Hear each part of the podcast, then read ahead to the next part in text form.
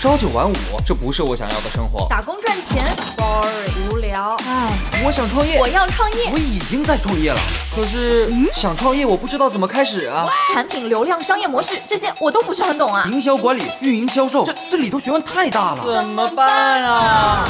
想创业不懂项目挑选，想经商不知商业技巧。乐客独角兽创业导师崔磊，商业小纸条苏南为您一一解答，一一解答。欢迎进入今天的创业找崔磊。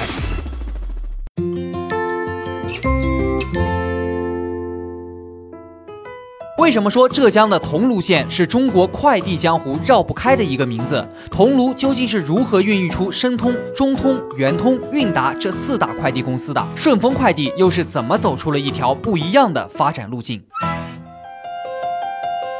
有请崔磊，有请崔磊。桐庐县是个很有意思的地方，这里当年是杭州周边一个不起眼的小县城，但是因为赶上快递行业的飞速发展，成了中国的快递之乡。快递江湖的三通一达，也就是中通、申通、圆通、韵达这四大民营快递公司的创始人都来自这儿，因此他们又被称为桐庐帮。我就来讲讲这背后的故事啊。一九九三年，改革开放的春风从珠三角吹到了长三角。当时上海浦东新区刚刚成立，进出口贸易的生意是越来越红火。但那时候的快递非常不方便，用邮政快递从杭州寄个报关单到上海，至少需要三天。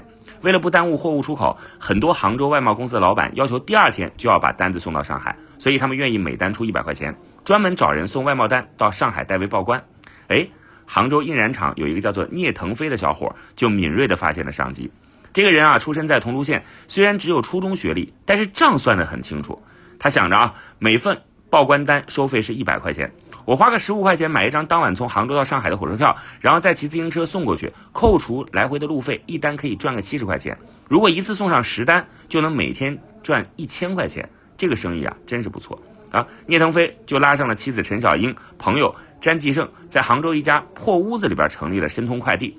他们就靠着火车加自行车的模式跑赢了邮政快递，赚到了人生的第一桶金。第一年啊，就赚了两万块钱。可以说啊，申通是第一个吃螃蟹的人，他们打破了当年邮政垄断的快递市场。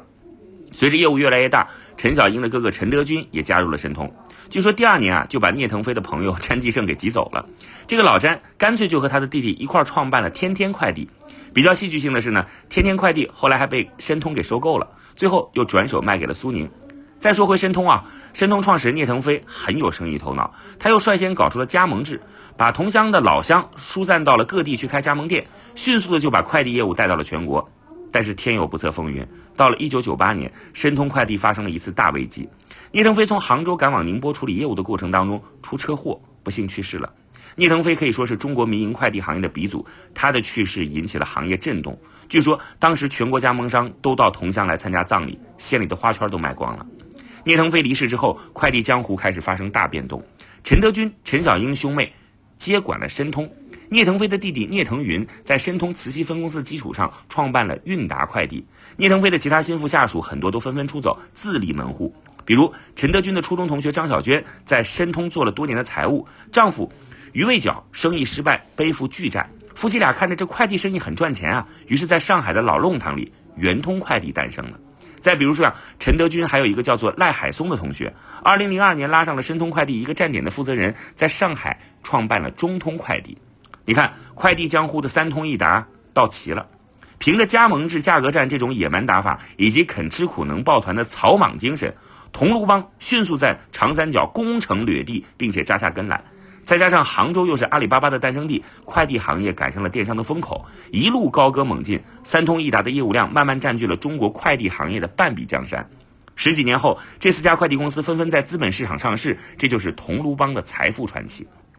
你看，桐庐之所以能成为中国的快递之乡，一方面是因为地理位置的原因，正好处在杭州靠近上海的位置，赶上了外贸的风口，再加上行业领军人聂腾飞敢闯敢做，带领着桐庐县的老乡们纷纷加入了快递行业，发家致富。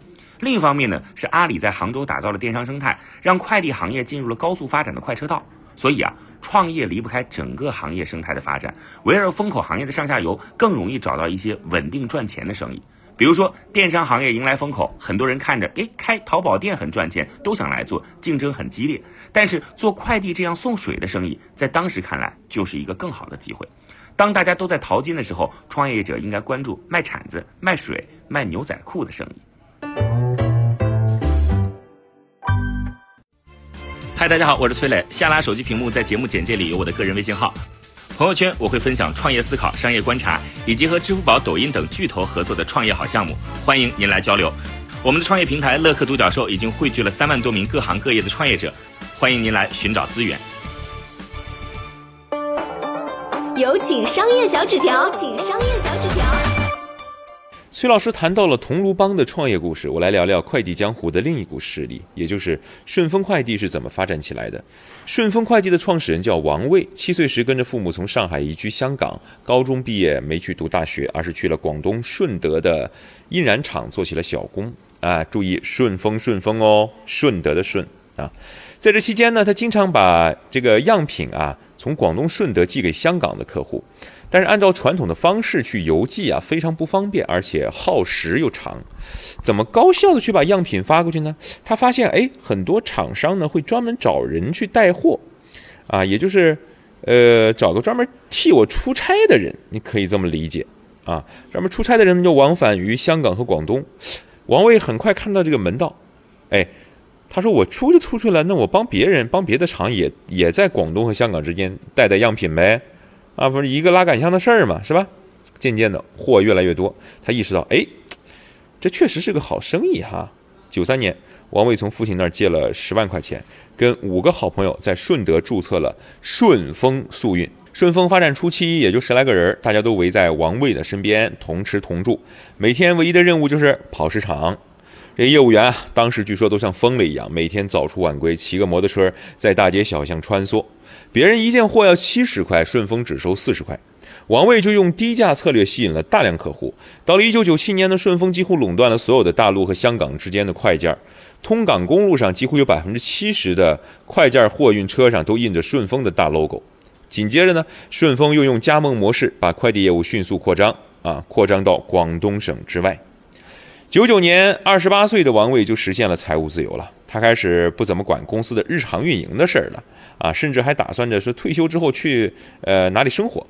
这时候呢，有几个投诉电话啊引起了王卫的注意。投诉电话怎么说的呢？说顺丰采取的是加盟制的模式，让管理难度大大增加。一些加盟商呢，根本没什么服务意识。客户的快递受损呐、丢失的现象啊，经常发生。当然，很多人打到总部来投诉啊，甚至有一些当时的加盟商擅自在货运当中夹带私货，啊，有的加盟商呢更是自己招揽业务，当上土霸主，啊，王卫这一下焦虑了，啊，重新开始把公司自己操更多的心管起来，啊，他觉得说加盟制虽然能够快速的完成市场开拓，但是服务质量呢比较难跟上。管理难度也大，然后顺丰就开展了一场叫“削藩运动”，哈哈哈，啥意思呢？藩就是指啊这个加盟商嘛，啊，顺丰开始收回加盟商的经营权，当然遭到了各地加盟商的拼命抵抗啊，对吧？这蛋糕吃不上了嘛，啊，呃，江湖这个传言也很多，不过后来呢，王卫在任何地方出现，身边呃都会。加强安保措施，哈哈哈，可能也怕这个加盟商说啊，要打他一顿还是怎么着啊？当时他应该是中国比较低调的一批企业家啊，也不怎么接受媒体的采访。到二零零二年的时候，王卫收权成功，顺丰从加盟模式改变成了直营模式，还在深圳设立了总部。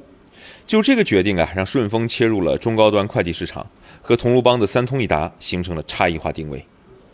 二零零三年啊，非典爆发，很多生意人没法出门，但是快递行业的需求量啊，这个时候怎么样啊？哎，抓住机会放大了。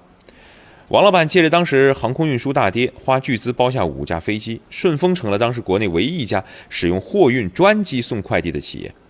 后来呢，王卫甚至花钱买了几十架飞机。啊，凭借着飞机的便利，顺丰实现了全年三百六十五天无假日派送和二十四小时送达的革命性的服务，快递量增长迅速，那几年增速都在百分之五十左右。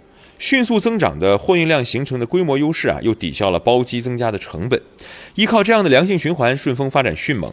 二零一七年香港成功上市，王卫的身价曾经一度超过马云。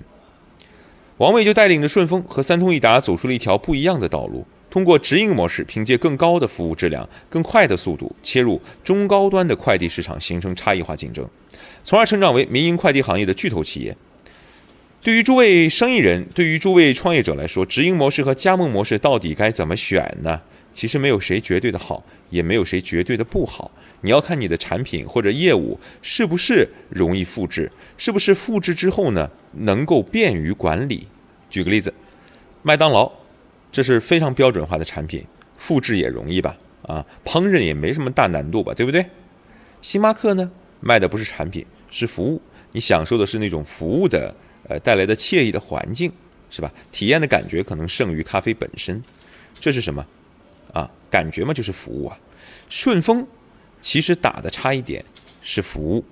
加盟模式的优点呢是能够实现快速扩张，模式比较轻啊，对于总部来说资金压力也小，但是难以提高质量。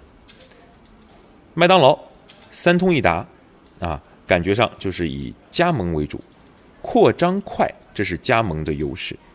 星巴克、顺丰直营为主，相对给客户的体验。更加好，服务质量更高。就快递来说，也就是从 A 地点送到 B 地点嘛，对吧？你这服务还有什么体验呢？对吧？那小哥的素质，啊，业务员的培训，啊，使命必达的这样的承诺，那这就是服务的质量嘛。啊，所以没有谁绝对的好和绝对的不好。如果说你的产品或服务适合加盟，你试试看加盟放量。